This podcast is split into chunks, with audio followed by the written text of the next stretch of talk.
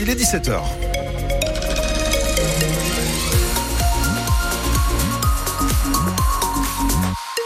L'essentiel de l'actu, c'est avec vous, Adrien Bossard. Bonsoir, Adrien. Bonsoir, Yann. Bonsoir à tous. Il aura droit à un hommage national. Emmanuel Macron confirme qu'il y aura bien une cérémonie en l'honneur de Robert Badinter, grand artisan de l'abolition de la peine de mort en 1981.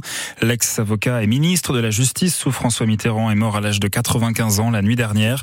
Le chef de l'État salue une figure du siècle alors que le député Renaissance de l'Amboisie, Daniel Labaronne, dit de lui qu'il est l'incarnation des valeurs les plus nobles de notre pays. Toutes les réactions sont sur France ainsi que le portrait de Robert Badinter, infatigable défenseur des causes justes. On lui doit aussi la dépénalisation des relations homosexuelles.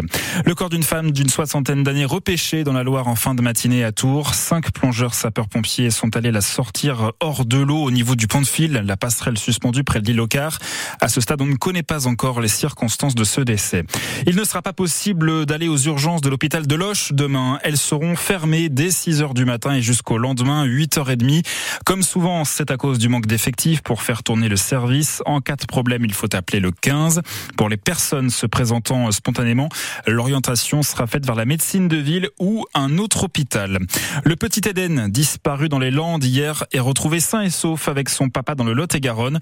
L'enfant de 9 ans est parti avec son père après l'école, comme prévu, mais la découverte du sac à dos du garçon et euh, de son portable au bord d'une route sont venus troubler les enquêteurs, d'où l'appel à témoins lancé, d'autant que le papa est décrit comme dépressif et adhérent aux thèses complotistes.